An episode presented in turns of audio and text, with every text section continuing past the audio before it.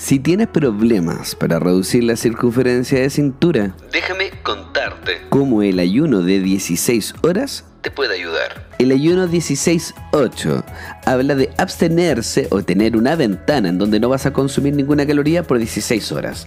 Muchos eligen un protocolo que dejan de comer a las 8 de la noche y vuelven a comer a las 12 del día del día siguiente.